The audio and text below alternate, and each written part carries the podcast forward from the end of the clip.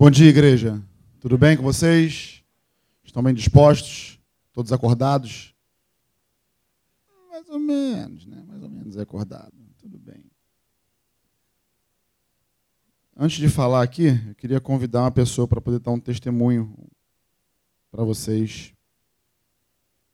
Pode ser? Acho que vai casar um pouquinho do que eu gostaria de falar com vocês aqui hoje. Quem é essa pessoa? Tati Maria. Ela nem fala, né? Eu estou até preocupado com o tempo, porque ela queria me resumir o testemunho dela, ela me mandou assim uns quatro podcasts. Entendeu? Mas, mas você não está com fome, né? Oh, meu Deus, trouxe a Bíblia, vai pregar. Fica à vontade, irmã. Oi, gente, bom dia, tudo bom?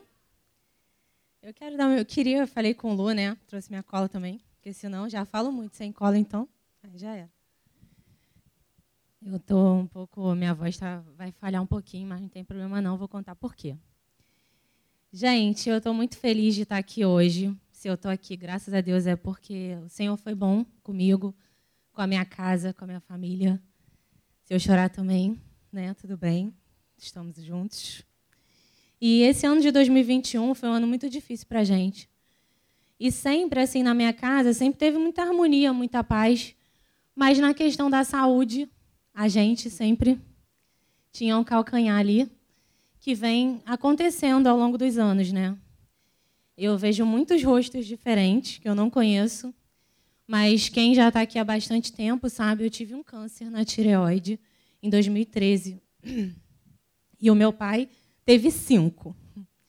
É uma coisa bem incomum. O meu pai teve cinco cânceres primários. E é tão raro que ele é estudado pelo hospital, porque é muito diferente o caso, né? Os cânceres que se desenvolvem primariamente não são metástases. Então, aí a gente passou um ano meio atribulado com relação a isso, porque no início do ano, em abril, nós todos lá em casa fomos diagnosticados com a Covid. E a Covid ela foi uma doença muito difícil para a gente, porque já temos o organismo um pouco debilitado, né, por conta da, disso. E aí a gente tinha muito medo, né? Lu me socorreu duas vezes. Eu nem sei o que eu faria, né, Lu, sem a tua ajuda, porque ali naquela hora, assim, eu vi que realmente é com a igreja que a gente conta. Porque a, un, a única pessoa que vinha na minha cabeça era, era a Ana Paula. Na hora que eu tive o problema, eu fiquei com o meu essa parte aqui do meu tórax toda roxa. E eu achei que eu tinha estava tipo com trombose, né? Já logo imaginei do pior. E aí quando eu liguei, a Ana Paula me mandou uma mensagem na hora: "Amiga, se você precisar de alguma coisa", eu falei: "No caso, estou precisando. Você pode me ajudar porque eu não sei". Eu não queria falar porque estava todo mundo doente, e se eu falasse eu ia deixar todo mundo doido. E eu fiquei muito assim assustada com aquilo. Então eu falei: "Amiga, por favor, vem aqui me ajuda". Só que eu estava contaminada, né, gente? Aí ao mesmo tempo eu ficava na dúvida, eu falava: "E agora, como é que ela vai fazer?" Aí ela, amigo, o Lu pode ir sozinho, tadinha. Não sei se ela ficou com medo ou se aconteceu, estava ocupada. Ah, estava com um casal, olha só. Aí a gente, o Lu foi lá, me pegou, me levou. No meio da viagem, eu tive uma falta de ar absurda. Ele pode tirar a máscara. Eu, ai, meu Deus, ajuda, Senhor, faz uma barreira protetora aqui, porque eu vou ter que tirar, porque eu não estava conseguindo. Aí eu tirei. Enfim, gente, e a gente passou muito mal, muito mal. Não só eu, como meu pai, minha mãe, o meu marido. O meu pai e o Bruno agravaram, foram para o hospital. É, passaram, meu pai passou nove dias internado, o Bruno passou oito. E lá no hospital eles tiveram uma piora, não chegaram a ser entubados, nem ter um agravamento maior. Mas a gente, eu vivi dias de muita angústia, porque eu achava que, na verdade, quem tinha que ter piorado era eu, né? Por conta da minha condição. E eu não entendia como assim o Bruno piorou, se ele é saudável, estava bem. E aí eu entendi que Deus ele queria falar comigo durante a Covid. E eu não, não era para eu ficar mal, era para eu ficar bem. Porque eu posso dizer para vocês que quem, tá, quem não está doente sofre também, e muito. Então, aquilo para mim era muito complicado, sabe? Eu tenho que lidar com aquelas duas ausências. A minha mãe já é idosa em casa, Então eu tinha que tentar controlar as pessoas falando muito comigo, eu tendo que dar notícia para todo mundo e esperar aquela fatídica notícia do médico. Que hoje em dia a gente não pode ficar com doente, então você tem que esperar o médico te ligar. E se ele atrasava meia hora, eu já estava doida, achando que tinha acontecido o pior. E aí, Deus falou comigo. Um dia o Cidinho me ligou e ficou conversando um tempão. Eu estava muito angustiada naquele dia. Eu falei, poxa, eu não entendo, a gente já passou por tanta coisa. E sempre é isso, problema de saúde. Eu não sei porquê, eu não tenho como controlar isso. Porque se fosse um problema, vamos supor, é, financeiro, ou falta de trabalho, ou alguma coisa que eu pudesse fazer alguma coisa, mas com a saúde, gente, você não pode fazer nada, você só tem que aceitar. Porque você não. O que eu posso fazer contra um câncer? Eu não posso arrancar. Contra uma Covid, eu não posso resolver, entendeu? E aí eu conversei com o Cidinho, o Cidinho falou comigo algumas coisas. E eu tenho um. Isso é meu, tá? Não é uma coisa que todo mundo tem que ter, mas assim, eu tenho um código com Deus que quando eu vejo alguns uma, um formato de um coração em coisas mais inusitadas possíveis. E todas as vezes que eu visse aquilo, era para eu entender que Deus estava falando que estava comigo e que me amava, que ia dar certo. E eu estava falando com o Cidinho, eu cheguei na janela, quando eu olhei para o céu, tinha um formato exato de uma nuvem. Eu tirei até foto. De uma, uma nuvem no céu. O céu todo preto, que era de noite, todo preto, e aquela única nuvem assim, em formato de coração. Aquilo encheu o meu coração, sabe? Eu fiquei mais tranquila na, naquele momento.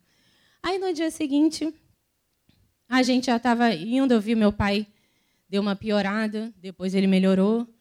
O Bruno, a mesma coisa, teve que ter um aporte maior de oxigênio, mas melhorou depois com a fisioterapia. E aí eu, eu comecei a, a ter meu coração mais tranquilo, sabe? Eu não parei de trabalhar, continuei trabalhando para me ocupar também. E aí, quando eu estava fazendo meu devocional um dia, eu vou ler um dois textos. Tá? Eu, eu resolvi, do nada, ler o livro de Daniel. E aí Deus falou assim comigo, aqui no, no capítulo 3, no versículo 19, porque essa história é assim. É, Sadra, é Sadraque, né?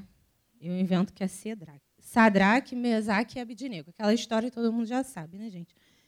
Então, o rei, ele, Nabucodonosor, ficou tão furioso com Sadraque Mesaque e Abidnego que seu semblante mudou. Deu ordens para que a fornalha fosse aquecida sete vezes mais do que de costume e ordenou que alguns dos soldados mais fortes do seu exército amarrassem Cedraque, Mesaque e Abidnego e os atirassem em chamas. Então, o rei não estava lá, ele deu a ordem, né? Então, ele não viu. Daí, mais tarde, lá embaixo vai falar assim: Aí o rei foi lá para ver, depois que eles já estavam lá dentro. E o rei exclamou: Olhem, estou vendo quatro homens desamarrados e ilesos andando pelo fogo, e o quarto se parece com o filho, um filho dos deuses. Nessa hora, Deus falou comigo assim: Quem as pessoas veem quando você está na fornalha? Porque o rei, ele viu o quarto homem. Será que as pessoas veem na sua vida o quarto homem? Será que você. Aí eu comecei, a... aí não foi Deus que falou, foi a minha mente mesmo. Eu comecei a pensar: será que eu passo por isso repetidas vezes? Porque as pessoas não conseguem enxergar Deus no meio dessa fornalha da saúde? Embora eu recebesse né, muitas testemunhas, muitas pessoas falando coisas para mim. E aí eu falei assim: bom, a partir de hoje eu vou mudar a minha postura. A partir de hoje, eu não vou mais sair dando notícia como se eu fosse a médica. Porque eu falava para as pessoas exatamente o que a médica me falava. Ó, ah, a taxa do PCR está não sei quanto, a taxa do não sei o quê. Eu ficava repassando aquilo. Eu falei, não, eu não vou falar mais isso, porque as pessoas não entendem nada, não adianta nada. E eu fico aqui querendo provar que eles estão bem, quando, na verdade, preciso disso. E aí eu mudei minha postura a partir daquele dia. Eu vi que eles foram, assim, cada vez mais melhorando e melhorando e melhorando. E aí, quando a gente passou pelo Covid, ufa, todo mundo bem, já em casa, de alta, eu tive que retomar os meus exames normais, né? Do câncer lá. E aí fui na oncologista. Quando eu cheguei lá, ela falou assim: Olha, eu tenho visto muitas coisas estranhas nesse pós-Covid. Eu tenho visto pessoas totalmente desreguladas, é, coisas que estavam estabilizadas voltando e voltando com uma força maior. É, aquilo foi já me angustiando, né? A mulher falando. Ela falou: e os seus exames estão completamente destrambelhados. O exame de sangue estava destrambelhado, os exames de imagem. Eu tinha quatro linfonodos suspeitos, é, alterados demais, mais de dois centímetros. Aí ela falou: eu vou precisar pedir uma biópsia. E eu já tinha passado por todo o processo, gente. Naquela hora, eu assim, eu me via passando por tudo de novo, sabe? Por um, aquela agulha gigantesca. Eu já fiquei assim, aterrorizada na hora. Aí eu falei: "Não, mas calma. Tem certeza?" Eu falei para a mulher. E ela falou assim: "Eu tenho certeza. É o que está dizendo aqui seu exame." Aí eu falei, não, mas olha só, eu estou com uma inflamação na orelha. Na hora, assim, eu lembrei que eu tenho alergia a metal, então minha orelha inflama muito. Eu falei, não, estou com uma inflamação na orelha. Pode ser que isso seja uma reação, não é? Porque os linfonodos não são do sistema imunológico reagindo aí a alguma coisa que está errada? E a médica falou, são. Aí eu, ela falou assim, olha, mas isso não, não interfere muito. Eu falei, não, mas a gente poderia esperar um pouquinho? Eu vou tirar o brinco, eu vou usar o remédio. E vai passar. Aí ela, eu falei, gente, não vai deixar. Aí, mas ela falou assim, tá bom, três meses. Se não melhorar, vou ter que fazer o procedimento. Eu falei, tá bom. Aí eu falei, mas e se por acaso eu for? Aí ela, se por acaso eu for, você vai ter que operar, cirurgia e fazer o tratamento. Ou seja, tudo que eu já tinha passado, né? Sendo que eu, tinha, eu já operei três vezes no mesmo lugar porque eu tinha um órgão fora do lugar, enfim. E aí, esses quatro linfonodos ficaram lá. Nesse meio tempo, gente, mais 800 mil coisas pavorosas aconteceram. Por quê? Quando, assim que eu cheguei dessa médica para esperar esses três meses, eu recebi uma ligação de um familiar em Brasília que tinha tomado é, a vacina é, e tinha tido uma reação muito assim estranha, ela teve uma síndrome de Guillain-Barré, ficou toda paralisada por conta da vacina. E foi por conta da vacina mesmo, eu posso falar, tá? Porque foi comprovado. Então, ela, eu tive que ir para lá. Quando eu cheguei lá, cheguei numa sexta, no, no, na segunda, meu pai estava fazendo as revisões dele, descobriu que ele também tinha uma recidiva de um tumor. Aí sim foi uma recidiva no rim esquerdo dele. E o médico falou: olha, a gente vai ter que operar. Então, assim, eu estava tão longe e eu não sabia o que fazer, porque na hora eu pensei: o que, que eu vou fazer? Eu volto, eu fico, meu Deus, me ajuda. Eu fiquei num estado de nervo, chorei, me desesperei e tal. E aí Deus foi tratando meu coração. Também liguei, né? Acho que liguei para o Lu, liguei para o Cidinho. E quando a gente. E o meu pai realmente não teve jeito, ele teve que operar. Ele tirou o, o rim todo, né? e ele está ainda em convalescência dessa cirurgia gigantesca. E no dia que eu que eu fiz, aí tá, aí passaram, voltei, passaram-se esses três meses. É, no dia que o meu pai, o que do meu pai, o que foi o pior da cirurgia foi que a gente ficou 24 horas sem notícia dele. Com esse negócio da pandemia, não podia é, ter acompanhante, então a gente não sabia o que estava acontecendo. E foi muito angustiante. Naquela semana eu ia repetir o exame. Já estava na hora, já tinham passado os três meses, eu ia ter que repetir. Aí, quando o meu pai, no dia que ele ia ter alta, era o dia do exame. Dois dias antes, eu fui intimada para ser jurada no tribunal do júri.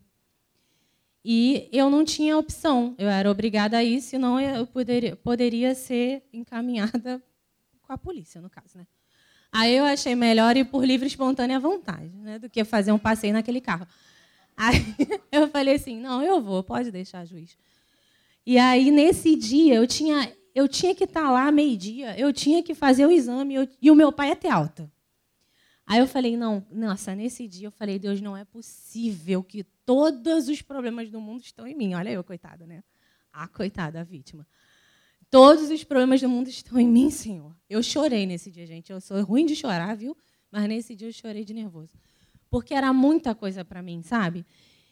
E fiz o exame, falei, agora vai dar tudo alterado também por culpa do meu pai, por culpa desse juiz que não sei o quê. Também vai alterar, não vai dar certo. E assim, cara, eu comecei a tomar para mim que eu já estava doente. Então eu falei, é melhor aceitar. Não vou ficar aqui, entendeu? Tampando o sol com a peneira. E aí eu também trabalho escrevendo, né? E eu escrevo para alguns médicos, cirurgiões de cabeça e pescoço. Porque Deus ele é assim, né? Ele não faz sem querer, ele faz por querer. E naque, nesse mês o médico tinha me pedido alguns artigos referentes a metástase de linfonodos cervicais, exatamente o que eu poderia ter, né? E eu, quanto mais eu lia aquelas coisas, para mais, mais eu me aprofundava naquele assunto, mais eu ficava apavorada com as possibilidades que eu poderia viver, as sequelas, o local que é muito delicado. Então eu ficava assim, gente, não é possível. E aí Nesse dia eu fui fazer o exame. A médica era uma médica muito assim seca, muito não gostava de papo. Normalmente eles conversam, né? Mas essa não quis. E ela, eu falei, aí ela fez, não falou uma palavra, gente. Ó Deus me testando. A mulher não falou uma palavra, só bom dia, pode deitar, pode levantar, toma o papel. Só isso. Ela não falou nada. E eu fiquei, eu falei, hum, mas deu tudo certo? Ela, vamos ver. Aí eu falei, vamos ver, não, tu já viu, né? Então, com certeza deu errado. Na hora, assim, meu cérebro deu errado, com certeza. Porque ela não quis falar, se fosse tudo bem, ela ia falar, não, tá tudo bem, tranquilo. Boa sorte para você. Mas não, ela não quis. Aí eu falei, gente, vou me conformar, Senhor, ajuda para minha mente ficar tranquila, que eu vou me conformar com isso. E daí, Virei a página? Já está acabando. Aí, aí a gente foi para o retiro de casais. Fiz o exame, fui, vida que segue, não vou pensar mais nisso. Muita coisa nessa vida, não vou. Fui lá, no retiro de casais. Cheguei lá, adorei, muito bons irmãos, tudo maravilhoso. Só que no final, Deus me confrontando assim: pede oração. Pede uma oração para os irmãos, pede uma oração. E toda vez que eu estava assim, sozinha, teve uma manhã que eu saí, aí fiquei num. Tinha um deck assim, que tinha uma vista bem bonita. Eu fiquei ali sozinha um tempão. Ninguém viu. Acho que de propósito, Deus falou para mim, né? Ninguém viu, me deixei lá. Depois eu comecei a pensar: será que vai aparecer um bicho aqui? Mas no primeiro momento, acho que eu fiquei uns 10 minutos tranquila, tranquila, assim, sabe?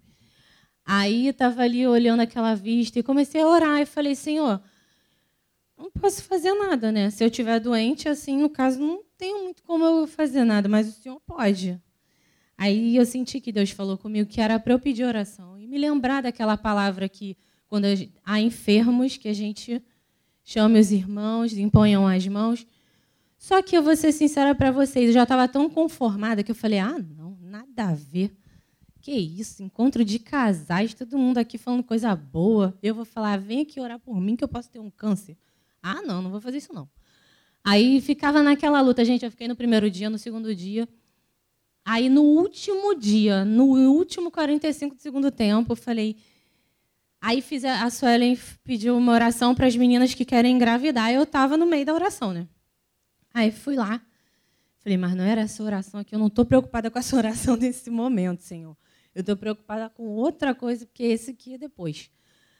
E aí eu falei, o que, que eu faço? Mas aí eu vou pedir uma oração agora, eu devia ter pedido antes, que já orava todo mundo. Agora eu vou pedir exclusiva aqui, no meio de todo mundo. Assim. Aí Deus falou assim, e só ficava aquilo. Tem que orar, tem que orar no meu espírito, sabe? Sentindo. E aí eu falei assim, gente, se eu sair daqui, então a única chance que eu tenho, que eu já tô com essa doença, né? Na minha cabeça eu já estava, a única chance que eu tenho aqui é essa porque eu não tenho outra chance, não. Então, eu vou lá. Aí eu falei com Luciana, a gente orou, e eu tenho certeza, gente, que Deus mudou a minha história naquele dia. Porque eu tenho a mais absoluta certeza de que eu estava doente, sim. Porque tudo indicava, assim. Era um, um aumento muito grande do, do linfonodo, no caso, né? E eram quatro. Então, independente, esses, esses linfonodos, a gente já investiga eles há algum tempo. Mas depois da Covid ele aumentou assim muito, entendeu? E aí eu tomei posse daquela oração que a gente foi feita ali, eu falei, Senhor, eu não todo não estava acreditando até agora, mas agora eu vou crer.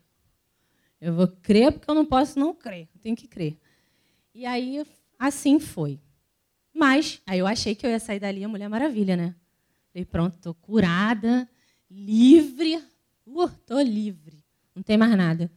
Na segunda-feira, acordei. Péssima.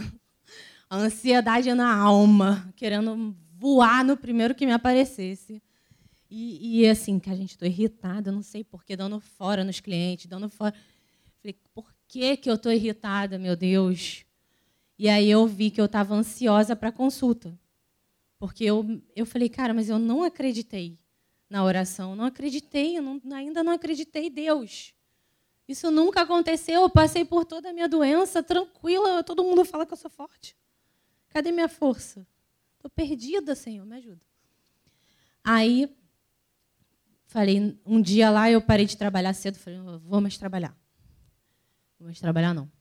Vou para a rua. Aí desci e fui andar na 28. Aí estou andando na 28 ouvindo uma música. E aí toca uma música do Diante do Trono, que fala assim: é, ó filha, um dos versos fala: ó filha de Sião, sacode o pó. E eu andando ali na 28, gente, mas eu fui tão cheia do Espírito Santo que eu fiquei assim meio tentando me controlar para não ficar lá Entendeu? Tendo das pessoas em achar que eu estava louca no meio da rua. Né? E aí eu falei assim, cara, é isso. E aí quando eu cheguei em casa para ler a palavra, né, fui procurar onde é que estava esse sacode de pó aí. E aí achei. Isaías 52 diz assim: Desperte, desperte, ó Sião, vista-se de força, vista suas roupas de, de esplendor, ó Jerusalém, cidade santa. Os incircuncisos e os impuros não tornarão a entrar por suas portas. Sacuda para longe, aqui fala sua poeira, mas eu gosto do pó. O seu pó. Levante-se, sente-se entronizada, ó Jerusalém. Livre-se das correntes do seu pescoço, ó cativa de Sião. Naquela hora, eu olhei e eu falei, cara, eu não acredito, mas foi muito perfeita, porque a palavra ainda fala do pescoço. Então eu falei, caraca, era muito para mim, então me arrepio, porque era muito para mim, entendeu?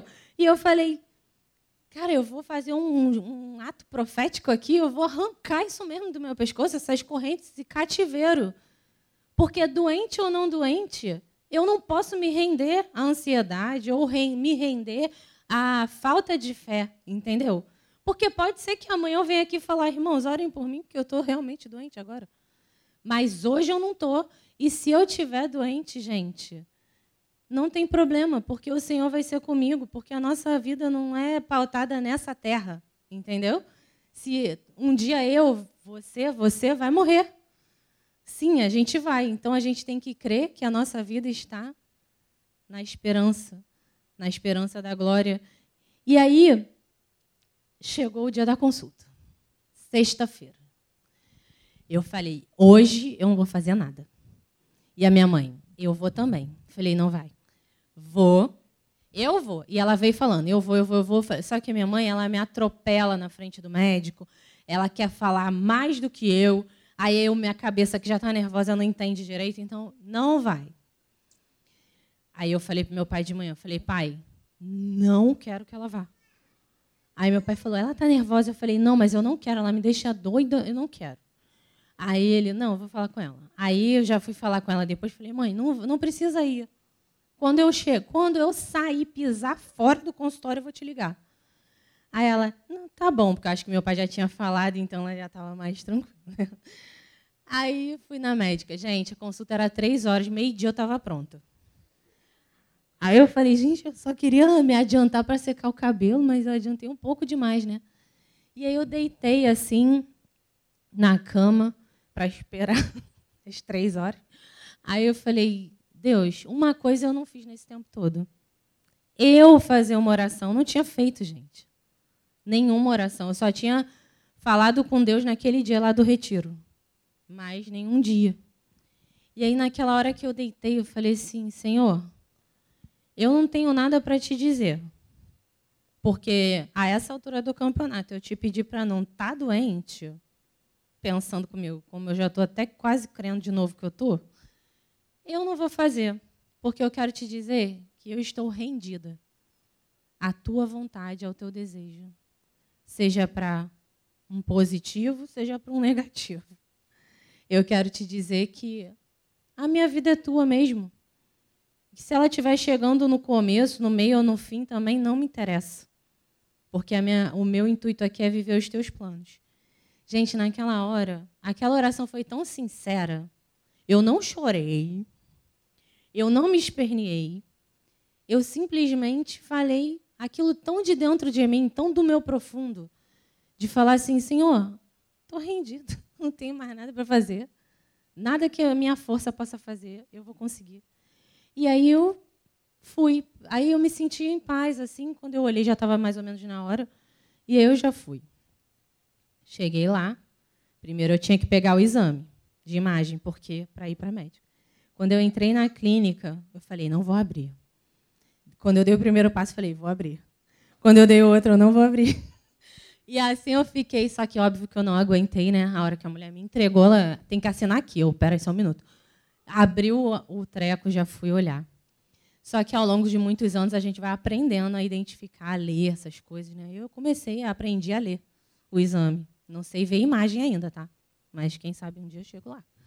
Por enquanto eu só sei ler o laudo mesmo. Aí eu li o laudo e eu vi que não tinha sido, que ele tinha regredido. Mas eu falei, não vou gerar expectativa no meu coração, não. Vamos aguardar a resposta final da médica. Fui para a médica, cheguei lá. A mulher, não vou olhar o exame agora. Aí eu, por quê? Aí ela, não, eu vou primeiro fazer o exame. Aí me sentou lá no negócio, apertou tanto meu pescoço. É, realmente não estou vendo nada aqui, não. Aí eu falei, sabia. Aí eu falei, então vamos ver o exame. Aí ela, vamos ver o exame. Aí pegou, aí olhou. Gente, sem mentira, é, parecia que ela estava desapontada com aquilo. Acho que na cabeça dela, assim, não é possível. Aí ela olhava. Me dá o outro. Eu vou digitar um negócio aqui no Google. Aí o Google dela não, funcionava, só que ela já é um pouquinho velhinha, assim, sabe? Aí ela não estava muito ambientada com a internet, né? Aí eu, deixo que eu procuro aqui no meu celular. É o quê? Aí ela, não, não é possível. E nervosinha também. Não é possível. Que não sei o quê. Aí eu falei, doutora, vamos olhar o exame aqui, ó. Esse aqui não estava aqui, ó. Tava, tô vendo só três. Não tem, cadê o outro? Aqui, ó. Acho que a médica esqueceu de medir. Ela, não, ela não esqueceu de medir, é porque ele sumiu. Um sumiu, gente. E os outros três diminuíram no mínimo a metade. Aí quando ela falou aquilo, eu falei, sabia. Deus é bom, né? É muito bom. Aí quando ela olhou, eu falei, gente, eu sabia. Aí ela falou, eu, eu já tinha visto. Aí ela falou assim, deixa eu ver o exame de sangue. Aí olhou e falou assim, ah, engraçado, isso aqui também diminuiu. O marcador que eu tenho alterado desde quando eu fiquei doente, que me indica uma possível metástase. Ou seja, gente, eu tenho um sinal de metástase no meu organismo, mas ninguém em oito anos achou. Ele nunca apareceu. Então, o meu sangue, ela já está chegando a essa conclusão que o meu sangue alterou e ficou com esse marcador alterado e vai ficar. E esse marcador diminuiu, que era uma coisa que há muito tempo não acontecia. E ela falou assim: Ué, isso aqui também diminuiu. Aí eu falei: Pois é, e agora, doutora? Aí ela: Agora a gente vai ter que ficar acompanhando. Aí eu falei: Então não precisa fazer mais nada. Aí ela: Não, a princípio não. Eu falei: Não é melhor fazer uma biópsia? Aí ela: Não, não, não é melhor fazer biópsia e o PET scan. Aí ela: Não, não, PET scan não, não precisa fazer isso, não vou te submeter a esse exame não. Aí eu falei, então eu vou fazer o quê? Ela vai continuar fazendo a mesma coisa. E eu achei que ela ia me manter tipo bimestralmente indo lá, porque quando acontece qualquer irregularidade, eles fazem um acompanhamento mais de perto. E ela falou assim: daqui a seis meses eu te vejo de novo. E aí quando ela, quando eu olhei para ela, eu vi que assim o semblante dela já tinha mudado, porque antes eu via muita preocupação no olho dela, sabe? E ela é uma médica que é especialista nisso. De em tireoide, em câncer de tireoide. Então, ela é uma médica que está acostumada a ver de tudo. E aí o meu coração se encheu de alegria, claro, gente. Eu sei que o meu testemunho tem um pouco de falta de fé, um pouco de vacilo, mas é, o que eu quero compartilhar com vocês é que eu sei que Deus mudou a minha sorte naquele dia. Eu tenho certeza disso porque eu tudo indicava que eu realmente estava doente, que eu ia ter que passar por todo o processo de novo. Mas o Senhor é bom, a misericórdia dele repousou sobre mim. E mais uma vez, vencemos, Lu. Obrigada, gente. Obrigada, tá, por vocês que oraram também por mim, pela minha família, né? É. Edificou a tua vida? Ela falou que teve um pouquinho de falta de fé, um pouquinho de vacilo, né? Mas quem de nós, seres humanos, né? Na verdade, o testemunho dela é um testemunho humano da experiência de alguém com Deus nesse caminho. Somos nós, né? Eu quero orar, eu quero louvar Deus por esse tempo e orar pela Tati, glorificando o nome do Senhor. Você pode fazer isso comigo? Põe as tuas mãos para cá, então, em nome de Jesus. Senhor, nós somos edificados, nós somos, Senhor, estamos animados, ficamos animados, Senhor, em poder ouvir o testemunho da Tati, Senhor, da experiência dela contigo, mesmo caminhando nesse momento de vale de sombra da morte. Ela, Senhor, manteve os olhos dela fito em ti, rendida como ela falou, Senhor. E levando, Senhor, as nossas causas a ti, um Deus que pode todas as coisas, não nos surpreende o resultado, mas nos deixa muito felizes, Senhor, porque tu és um Deus que continua sendo bom e continua sendo misericordioso sobre nossas vidas. E nós te louvamos pelo testemunho da Tati, pela vida da Tati, e que ela, Senhor, possa compartilhar essa história de fé com muitos outros, para abençoar a muitos outros, Pai. Nós te louvamos e te glorificamos pela vida da Tati, Pai. No nome de Jesus. Amém.